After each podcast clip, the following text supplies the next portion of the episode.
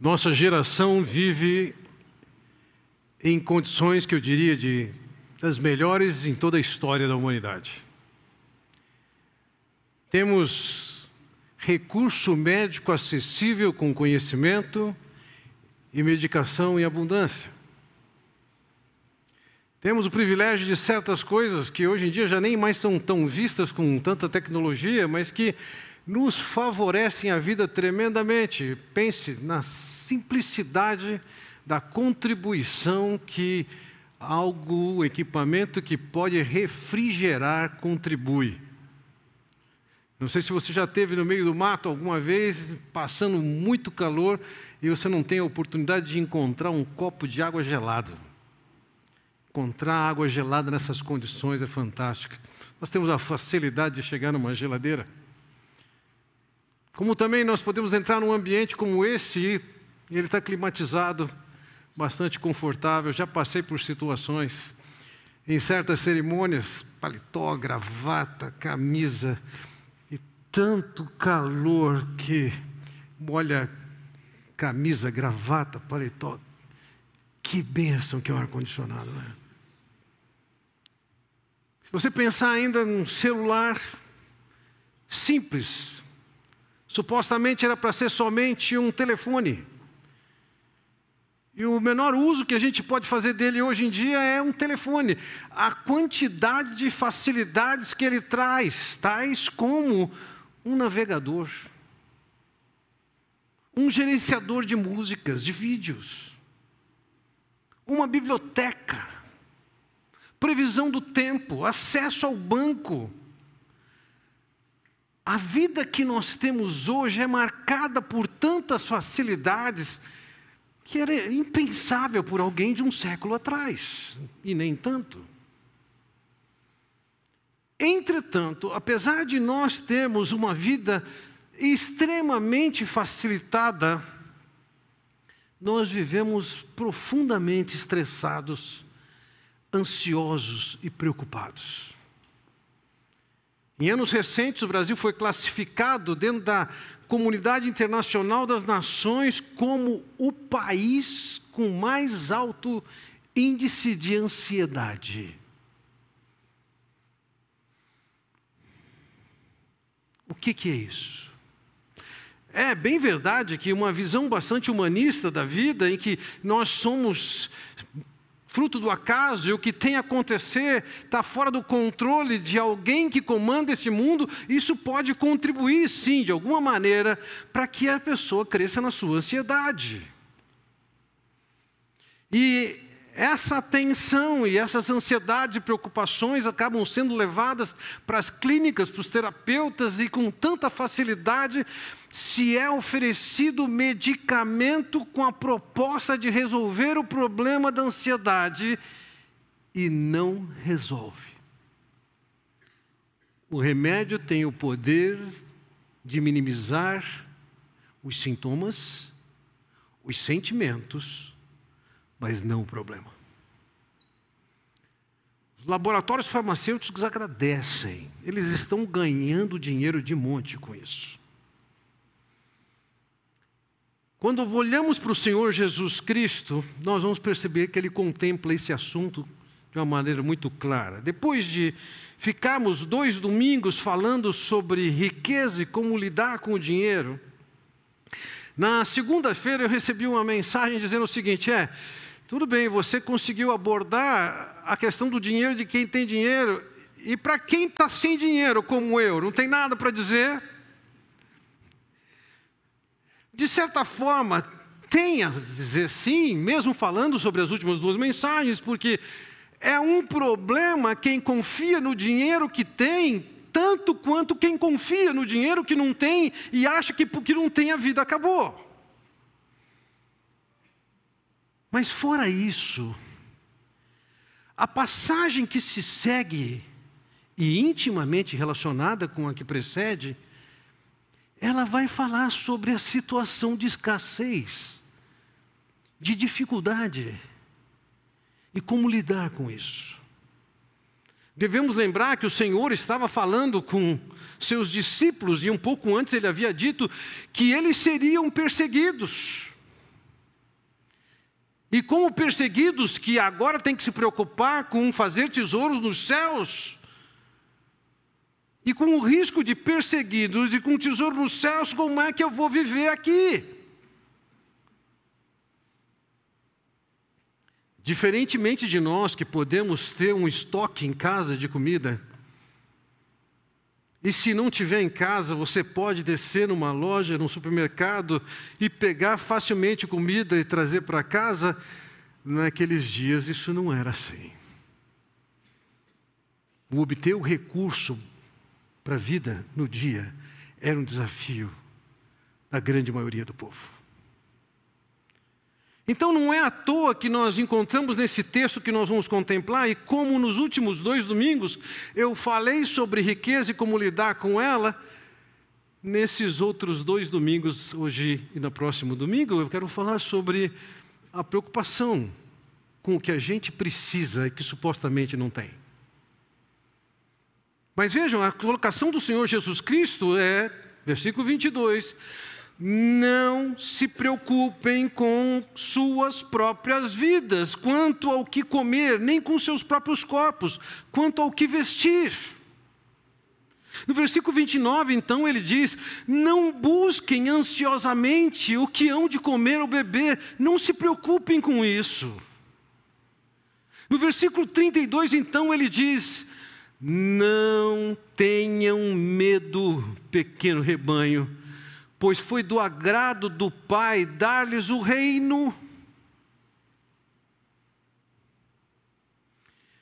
Vários títulos são dados, e como nós pudemos ler nesse versículo, preocupação, ansiedade e medo são sentimentos com os quais nós podemos lidar e raramente encontramos alguém que não tem problema com nenhuma dessas coisas.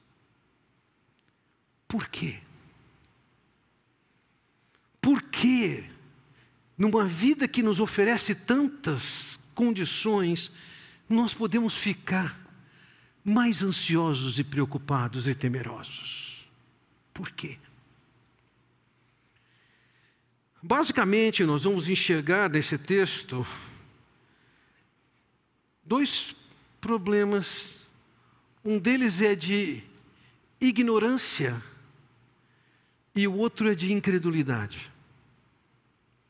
Ignorância pelo seguinte: se nós sabemos o que é que Deus fala na Sua palavra sobre o amor de Deus, a bondade de Deus, o cuidado de Deus, o poder de Deus conosco e os compromissos que Ele assume, se você não sabe disso, é uma coisa.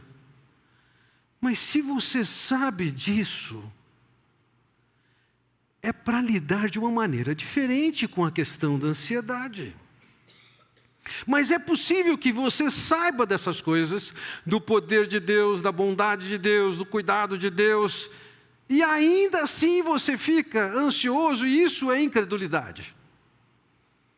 E enquanto a ignorância não se configura em pecado, a incredulidade sim. Então a ansiedade não é simplesmente alguma coisa que você passa e sente que um comprimido você resolve. Não. Tem um problema mais embaixo. Veja no versículo 28 ele diz: Se Deus veste assim a erva do campo que hoje existe e amanhã é lançada ao fogo, quanto mais vestirá vocês, homens de pequena fé. Então o Senhor Jesus Cristo identificou que ansiedade está relacionada com confiança, está relacionada com fé. Ao invés de olharmos para a ansiedade como uma demanda de um medicamento que de alguma maneira acalma os nossos nervos, eu queria que nós olhássemos para a ansiedade com a perspectiva que o Senhor Jesus traz. E isso é mais profundo. Ele vê problema atrás de problema e causa atrás de causa. Então eu queria olhar com vocês e olhar nesses dois domingos para o assunto ansiedade, sendo que nós vamos olhar da seguinte maneira: é como se fosse um funil, e nesse funil nós temos inicialmente um problema, e é o primeiro nível que nós vamos tratar hoje: um problema aparente e um problema básico. E na próxima semana, então, nós vamos falar sobre não o problema, mas as causas desse problema. E ao invés de você simplesmente colocar um medicamento na boca e achar que você está tratando com o seu problema de ansiedade, de medo, olhar para as Escrituras e aprender a perspectiva do Senhor Jesus sobre o assunto e a sua proposta de como é que se trata isso. Então, o meu assunto com vocês nessa noite é falar especificamente sobre o problema da ansiedade. E como eu disse, em anos recentes, nós fomos classificados como o povo mais ansioso da face da terra. Ou pelo menos estamos nessas condições.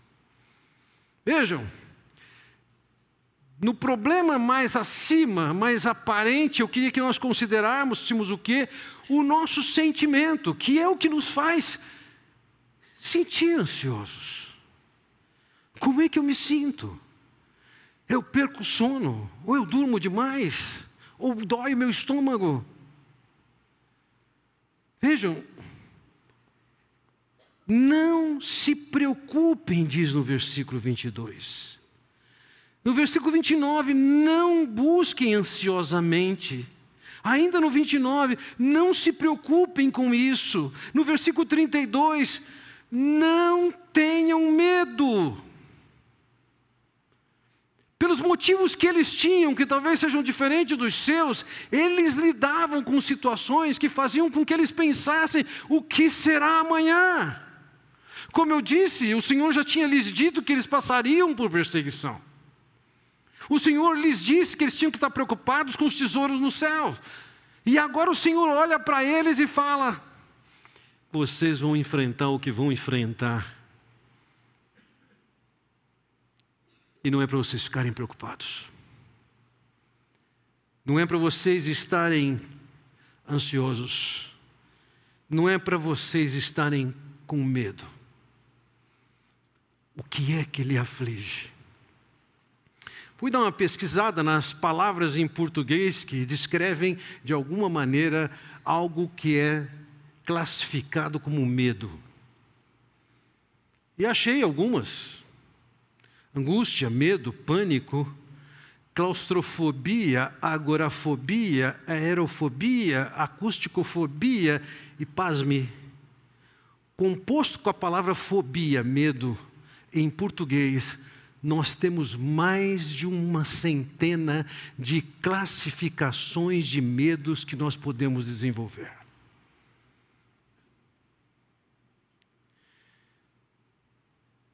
O que é que o aflige? O que é que o deixa ansioso? O que é que o deixa preocupado? O que é que tira o seu sono? Veja, no versículo 22 ele diz: dirigindo-se aos seus discípulos, Jesus acrescentou. A palavra que ele está dando aqui é uma palavra que ele estava dando na ocasião para discípulos, e isso aqui vale para todos vocês que são alunos, aprendizes e seguidores de Jesus. Não fiquem ansiosos. Essa era uma lição para aqueles doze, eles iriam lidar com essas questões como nós lidamos com isso. E ele está dizendo: não fiquem preocupados com as suas vidas, quanto ao que comer, quanto ao que beber, quanto ao que vestir. Isso estava intimamente relacionado com o ensino de riqueza. Há aqueles que confiam na riqueza e acham que isso vai lhes garantir a segurança e o conforto. E agora, e não garante, e agora ele está lidando com pessoas que estão se defrontando com a realidade de que não tem nada certo sobre aquilo que eu preciso para amanhã ou depois. Devemos lembrar disso. Essa conversa se deu porque alguém interrompeu o ensino de Jesus, porque queria ter mais recursos, fosse legítimo ou não, nós não sabemos. Mas a lição que o Senhor está dando, não se preocupem. A maneira como está escrito na língua grega, quer dizer, vocês devem levar uma vida marcada pela ausência de preocupação, de ansiedade e de medo. Como a gente pode viver assim? Paulo, quando escreveu a Timóteo, em 1 Timóteo capítulo 6, versículo 8, diz o seguinte: Por isso, tendo o que comer e com o que vestir, nos estejamos com isso satisfeitos. Por baixo da ansiedade, nós encontramos um senso de satisfação e contentamento. E se nós estamos contentes e satisfeitos com aquilo que Deus tem feito, então eu estou livre de ansiedade, mas quando eu não estou contente com o que Deus tem me dado, ah, então a ansiedade bate porque nós queremos mais do que Ele tem dado. E ao longo das Escrituras nós somos exortados a lidar com a ansiedade, porque não é para nós ficarmos com ansiedade. Assim como o Senhor Jesus diz: não se preocupe, não fique ansioso, não fique com medo, nós vamos encontrar da mesma maneira os discípulos de Jesus falando isso. Pedro, que ouviu essas palavras de Jesus, não ande ansioso, ele diz em 1 Pedro capítulo 5, versículo 7, lancem sobre ele toda, toda a sua ansiedade, porque ele tem cuidado de vocês. A maneira como nós podemos tratar com ansiedade é jogar nossa ansiedade para ele. Paulo ensina a mesma coisa em Filipenses capítulo 4, 19, quando ele diz: O meu Deus suprirá todas as necessidades de vocês de acordo com as suas gloriosas riquezas em Cristo Jesus. Há uma promessa. E essa promessa é para nós considerarmos: Deus tem cuidado de nós, Deus vai suprir cada uma das nossas necessidades. Então eu posso estar diante de circunstâncias das mais diversas e adversas. E estar contente tranquilo, porque eu sei que eu estou na mão de Deus. Ele está no domínio disso. Você pode eventualmente vir a usar um medicamento e você pode até lançar mão de, de outros recursos mais críticos, como o álcool, para aliviar e dar uma sensação diferente em você. Isso está longe de ser a proposta de Deus. A proposta de Deus para nós é que a gente saiba viver contente, seguro e tranquilo, porque a gente está nas mãos de Deus. Já vimos hoje, no tempo que nós oramos, uma série de pessoas, de irmãos que estão sofrendo e lutando com enfermidades. Alguns de vocês estão lidando com uma instabilidade no seu ambiente de trabalho. Outros podem estar lidando com problemas de, na esfera familiar. Outros podem estar sofrendo um acidente, ainda ontem, andando tranquilo, ultrapassando um carro numa velocidade que talvez fosse uns 40 por hora. Meu carro foi abalroado. A nossa vida está na mão de Deus. E Ele está dizendo: não fica ansioso, não fica preocupado, não tenha medo com isso. No versículo 29, repito, ele diz: Não busquem ansiosamente o que há de comer ou beber, não se preocupem com isso. Então, observem isso. Da perspectiva de Deus, o sentimento da ansiedade não é alguma coisa normal que nós temos que nos acostumar e vamos viver com ele assim mesmo. Não é o Senhor Jesus quem diz: não fique ansioso, não se preocupe, não tenham medo. E nós estamos lidando com esses sentimentos, pelos motivos que nós pudemos apresentar e justificar. Mas para Deus isso é justificável. Aqueles discípulos, sim, estavam numa situação extremamente delicada, e é para eles que ele está dizendo: Não fica ansioso. Não fica preocupado. Eu quero descer um nível dentro da nossa escala em que apresenta um problema aparente, que é esse nosso sentimento de insegurança. Eu quero descer um degrauzinho dentro desse primeiro nível e abordarmos a questão não mais do nosso sentimento, mas da nossa falta de fé. Porque no, embaixo do problema de ansiedade existe um problema de falta de fé. Como nós vimos no versículo 28, quanto mais vestirá vocês, homens de pequena fé. Por que, que eles eram homens de pequena fé? Porque diante das evidências que Deus deixava na teologia, fosse ela natural, fosse ela revelada, escrita, falada, eles tinham motivos para não estar preocupados. Mas eles estavam preocupados. Eles continuavam ansiosos. Então o Senhor Jesus, em primeiro lugar, ele vai lançar mão da teologia natural para nos fazer pensar da perspectiva de Deus. E depois ele lança a mão, vamos lançar a mão da teologia falada, revelada de Deus, escrita, que nos ensina alguma coisa sobre isso. Porque abaixo do sentimento da ansiedade existe uma realidade de falta de confiança em Deus.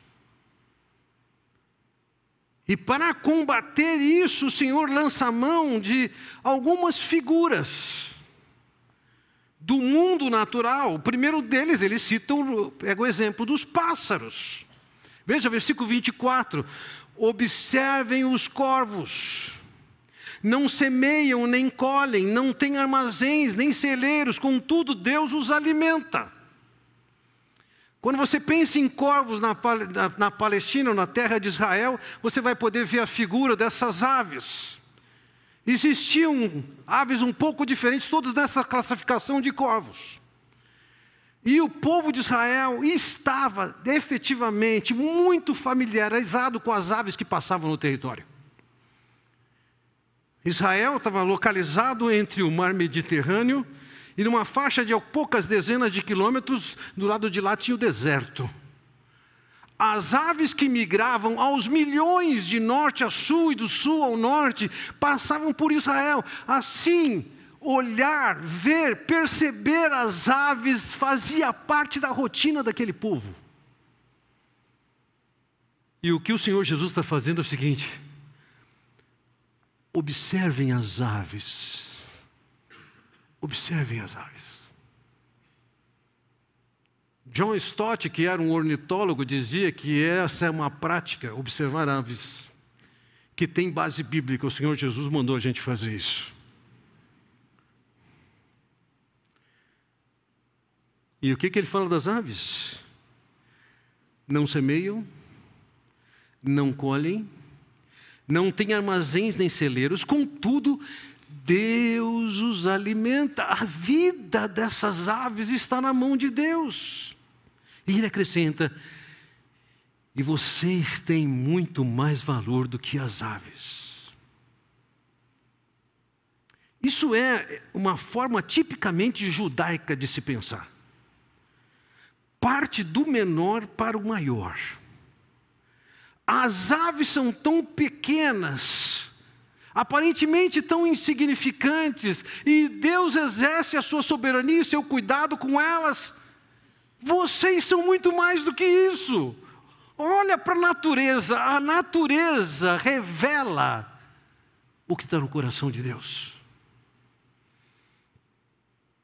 Versículo 25: Quem de vocês, por mais que se preocupe, pode acrescentar uma hora que seja a sua vida? Em algumas traduções de vocês, você vai encontrar, pode acrescentar um côvado à sua altura.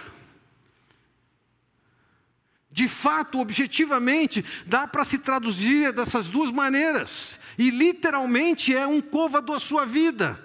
Um côvado é uma medida aproximada de 45 centímetros. Mas essa forma literal de dizer um côvado à sua vida pode significar, e eu creio que é o que acontece aqui, pode mudar o seu tempo de vida. Por mais que você fique ansioso, você não vai viver mais que isso. Quando chegar a sua hora, é a sua hora. Alguns estudos apontam que 90% das nossas preocupações são por motivos que eles nem vão acontecer. Você gasta 90% de energia com medos, ansiedades e preocupações para coisas que nem vão acontecer. É um gasto tremendo de energia. E por mais que você gaste tempo pensando nesses 90%, nos 10% que tem a ver com alguma coisa que efetivamente vai acontecer, entenda uma coisa: não vai mudar a sua vida. Você não vai viver mais por causa disso. Versículo 26: Visto que vocês não podem sequer fazer uma coisa tão pequena, aumentar uma hora a vida de vocês, por que se preocupar com o restante?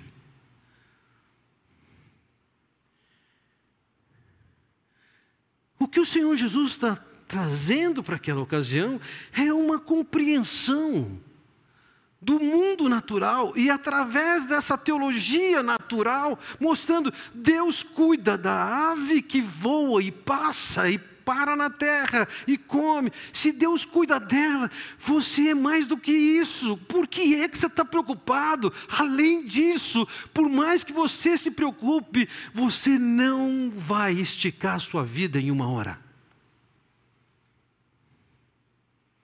Pensa. Não bastasse ele usar um exemplo da, teologia natural, ele vai lançar um segundo exemplo, no versículo 27, ele diz: Observem como crescem os lírios. Eles não trabalham nem tecem, contudo eu lhes digo que nem Salomão, em todo o seu esplendor, vestiu-se como um deles. Eis típicos lírios daquela região. E não é difícil nós batermos os olhos nessas imagens, nessas figuras e falar: que coisa linda! E de novo, numa forma judaica de pensar, do menor para o maior, o lírio, uma flor tão efêmera, que aparece hoje e amanhã desaparece. Deus demonstra o seu cuidado com a beleza que coloca naquela planta. Ele cita até um caso de um rei, Salomão. Reis, naturalmente, se vestem e desfrutam do melhor que pode existir. E o rei Salomão não era exceção, ele era conhecido por seu luxo. No entanto, o Senhor Jesus diz: Mas nem Salomão se apresentava tão bonito quanto aquela flor efêmera. Se eu cuido da flor efêmera, eu cuido de você. Você não é como o pássaro, como aquela flor, você é muito mais do que isso. Então entenda uma coisa: se nós pararmos para pensar da maneira como o Senhor Jesus olha, daquilo que você quer pequena para maior, do pássaro, da flor, para nós mesmos, Ele está dizendo: se a soberania, a bondade, o cuidado de Deus se manifestam com coisas tão insignificantes, entenda uma coisa: você é bem mais do que isso, você está debaixo do meu cuidado. Mas vejam, as Escrituras não nos dão somente exemplos da teologia natural. As Escrituras também nos trazem, nos enriquecem com exemplos que demonstram que ansiedade tem a ver com preocupação, com pecado de incredulidade. Elas não apresentam testemunhos de pessoas que viveram por situações críticas e ainda assim se mantiveram livres da ansiedade e da preocupação. Quero citar dois casos na história de Davi, que viveu situações das mais críticas e delicadas. No entanto, no Salmo 23 ele diz: O Senhor é o meu pastor, de nada terei falta. A característica de uma ovelha é que ela é insegura. Se você tiver o privilégio de visitar um aprisco, faça-o. E você vai perceber o seguinte: quando você se aproxima e você entra no campo visual das ovelhas, elas ficam desesperadas, elas correm em todas as direções. Eu vi, elas chegam a correr pela parede. Algumas por causa da aproximação do cachorro, elas morrem do coração. Ovelha é naturalmente um animal estressado e ansioso. E aqui no Salmo 23 ele se apresenta como uma ovelha que diz: O Senhor é o meu pastor e nada me faltará. Isso é que é uma ovelha com uma baita autoestima. Mas a autoestima dela não é por causa de alguma coisa que ela descobriu no interior dela, não. A segurança que ela tem, ainda que seja inerente à ovelha, o estresse, é por causa do Senhor, seu pastor. E ele continua: em verdes pastagens me faz repousar e me conduz a águas tranquilas. A ovelha que descansa, ela repousa. Ele sabe que Deus vai conduzi-la a águas tranquilas, porque ovelhas têm dificuldade, problemas para beber água em água corrente, elas precisam de um remanso, e, e Deus está dizendo que eu providencio para você as condições para você se alimentar, descansar, beber. Versículo 4 ele diz: Mesmo quando eu andar por um vale de trevas e morte, não temerei perigo algum. Ele não está dizendo que ele não vai passar pelo vale da sombra e da morte, ele vai passar. Mas nessas circunstâncias, ele está dizendo: a dificuldade não faz com que eu fique preocupado, ansioso ou temeroso. Eu não temerei. Porque ele diz: Pois tu estás comigo, a tua vara e o teu cajado me protegem. O que é que faz diferença nessa ovelha que é a figura de nós mesmos, que está tranquila e descansando? É porque o Senhor é o pastor. É porque é Ele quem cuida. É porque é Ele que está conosco. Então veja, o testemunho que nós temos aqui de Davi é um testemunho que é possível, apesar de circunstâncias das mais adversas, viver livre da ansiedade, da preocupação, porque Deus está no controle. Confia. Também no Salmo 34, lemos: Provem e vejam como o Senhor é bom, como é feliz o homem que nele se refugia.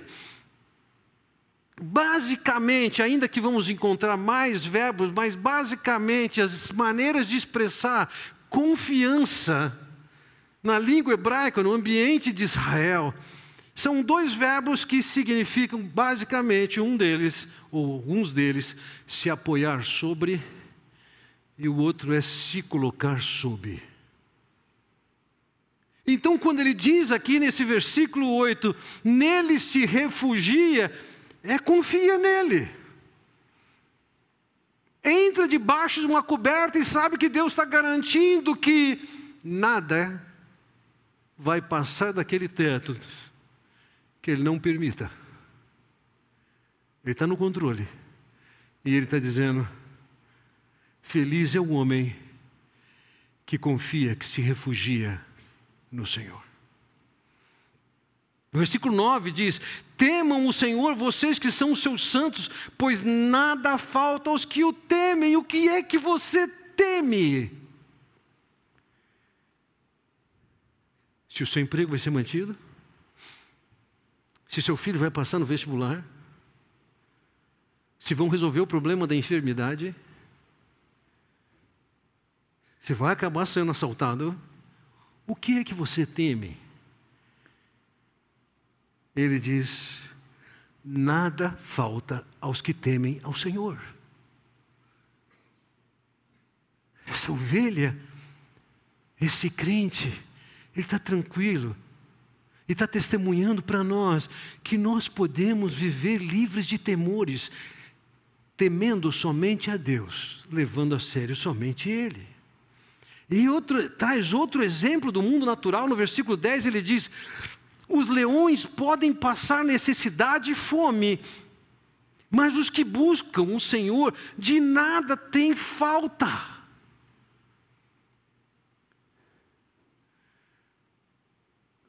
Quem está me levando a sério, quem está me buscando, Deus está dizendo, não vai faltar o que precisa. Não vai faltar cuidado. Não vai faltar companhia. Não vai faltar da provisão da graça para que você liberte seu coração das ansiedades e preocupações. No versículo 15 ele diz: Os olhos do Senhor voltam-se para os justos e os seus ouvidos estão atentos ao seu grito de socorro. Que coisa Deus está dizendo para você, quando você ora para mim, você que me leva a sério, eu estou ouvindo você. Deus está dizendo, eu estou vendo você. Você não está fora do meu campo de visão. Seu clamor não está fora de ser alcançado pelos meus ouvidos. Eu estou vendo e ouvindo isso. Os olhos do Senhor voltam-se, os ouvidos estão atentos. Esse crente está desfrutando de uma confiança plena em Deus. No versículo 19, então ele diz: O justo passa por muitas adversidades, mas o Senhor o livra de todas. Veja, o justo passa por muitas adversidades. Isso é inerente. Uma vez que você se associa e se compromete com Deus, num mundo que está na contramão de Deus, você também vai provar de adversidades não serão poucas. Mas aqui diz: o Senhor os livra de todas. Nós temos exemplos do mundo natural. E das páginas das Escrituras temos exemplo de pessoas que tiveram que lidar com ansiedade e se livraram do medo, se livraram da ansiedade, se livraram das suas preocupações, e o que os caracterizava era um profundo contentamento e descanso, e uma alegria por estar andando com o Senhor. Por quê? Qual era a diferença na vida dessas pessoas? A diferença na vida dessas pessoas é que, além de elas saberem que Deus, que é poderoso, amoroso, se compromete e faz uma aliança conosco, que vai cuidar de nós, e eles criam nisso.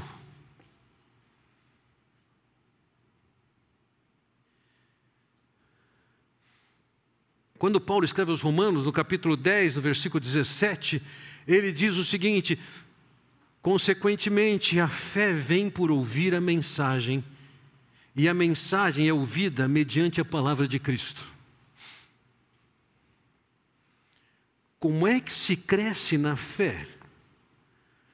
É ouvindo a mensagem da palavra de Deus. É possível que você esteja olhando para essas palavras de Jesus hoje.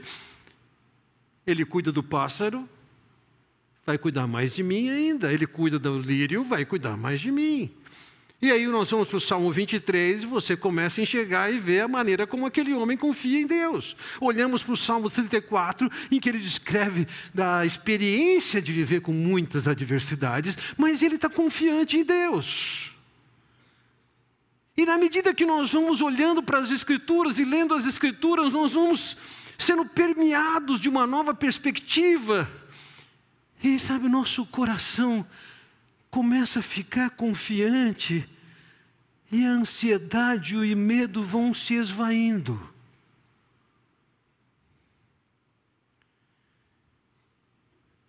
Nós podemos ter ignorância do que Deus promete e é capaz de fazer, mas quando nós tomamos conhecimento e deixamos o nosso coração ser encharcado pelas revelações de Deus acerca do assunto, ou pelos testemunhos de Deus, do que aconteceu com homens que viveram experiências amedrontadoras, preocupantes, mas eles viveram acima de suas preocupações, adversidades. Quando eu coloco aqui dentro do primeiro nível, um degrau um pouco abaixo da ignorância, a incredulidade, entendamos o seguinte: remédio algum resolve esse problema de incredulidade. Isso nós temos que resolver com Deus na palavra dele. Porque o Senhor vai insistir com isso. Veja, Filipenses capítulo 4, e eu termino com isso, diz: Não andem ansiosos por coisa alguma, mas em tudo, pela oração e súplicas e com ações de graças, apresentem seus pedidos a Deus. Ou seja, o antídoto aqui apresentado para a ansiedade é o que? Eu vou orar, eu vou suplicar, eu vou agradecer a Deus. No versículo 7, então, ele diz: e a paz de Deus, que excede todo o entendimento, guardará os seus corações e as suas mentes em Cristo Jesus. Dois dias atrás, estava sentado com Marcelo Calaúcho. Que beleza de ver o testemunho da dor associado com a confiança.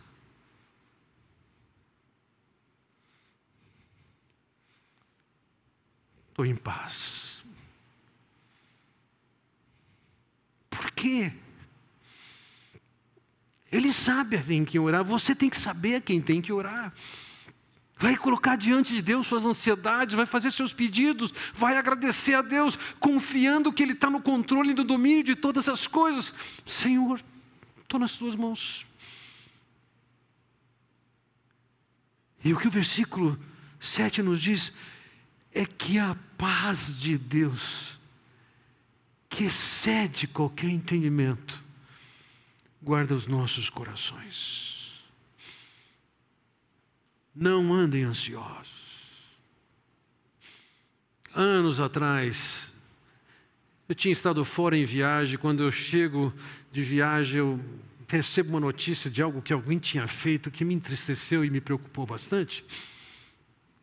E na sequência, eu deixei meu coração ser levado pela ansiedade, pela preocupação, e uma hora eu falei, eu tenho que parar com isso. E, e, peguei uma folha de papel, um pedaço de papel, e comecei a anotar o que é que me preocupa. E identifiquei quatro ou cinco itens ali, e comecei a orar a Deus, pedir a Deus e agradecer a Deus. E em pouco tempo, eu estava em paz, peguei aquela folha de papel e coloquei no lixo. Pouco tempo depois, não lembro se no dia seguinte, aquela pessoa que tinha feito alguma coisa que tinha me entristecido e preocupado, bateu a minha porta, chegou no meu escritório e perguntou: Fernando, o que eu fiz te entristeceu e te preocupou? Eu falei: sim e não. E fui no lixo, peguei aquela folha de papel, você está vendo? Seu nome está aqui na lista. Mas isso aqui eu já resolvi com Deus, por isso que está no lixo. Nosso problema de ansiedade não precisa ser resolvido com medicamento. Medicamento só engana. O seu coração tem que ser levado a conhecer quem é Deus, o amor de Deus, o cuidado de Deus, os compromissos de Deus, o poder de Deus. E na medida em que você vai absorvendo da palavra e lendo a palavra, é como se você chegasse da rua com calor, suado, cansado, e para debaixo daquela chuveirada, e aquilo revivifica. Quando você está ansioso, é isso que você tem que fazer. É tomar uma bela chuveirada da palavra, se segurar em versículos, decorar versículos, cantar canções relacionadas com aquilo e a paz vai entrando. Mas eu tenho que reconhecer, nem sempre acontece assim. Sabe por quê? Porque isso tem algumas causas, e esse é o assunto da próxima semana. Então vocês vão ter que voltar aqui. Vamos orar. Ó oh, Pai Celestial, que nós possamos conhecer a tua perspectiva, as tuas provisões, para que nós possamos viver contentes, felizes e alegres, em nada sendo atemorizados. Ao contrário, que nós possamos descansar em função de quem o Senhor é. O Senhor sabe os temores, as ansiedades e as preocupações que têm visitado o coração de cada um aqui. Nós queremos te pedir, ó Pai, que o Senhor nos conduza a uma vida de confiança por causa de quem é o Senhor. Eu oro em nome de Jesus. Amém. Entendamos uma coisa. Com todas as promessas e provisões que Deus nos faz, para estarmos tranquilos e confiantes na Sua mão. Quando nós ainda continuamos preocupados, nós estamos declarando que Deus não é competente como Ele diz que é, não é cuidadoso como Ele diz que é, não é amoroso como Ele diz que é, e por isso se justifica a minha ansiedade. A ansiedade diante do conhecimento de quem é Deus é uma ofensa a Deus. É uma maneira de envergonhar o nome de Deus.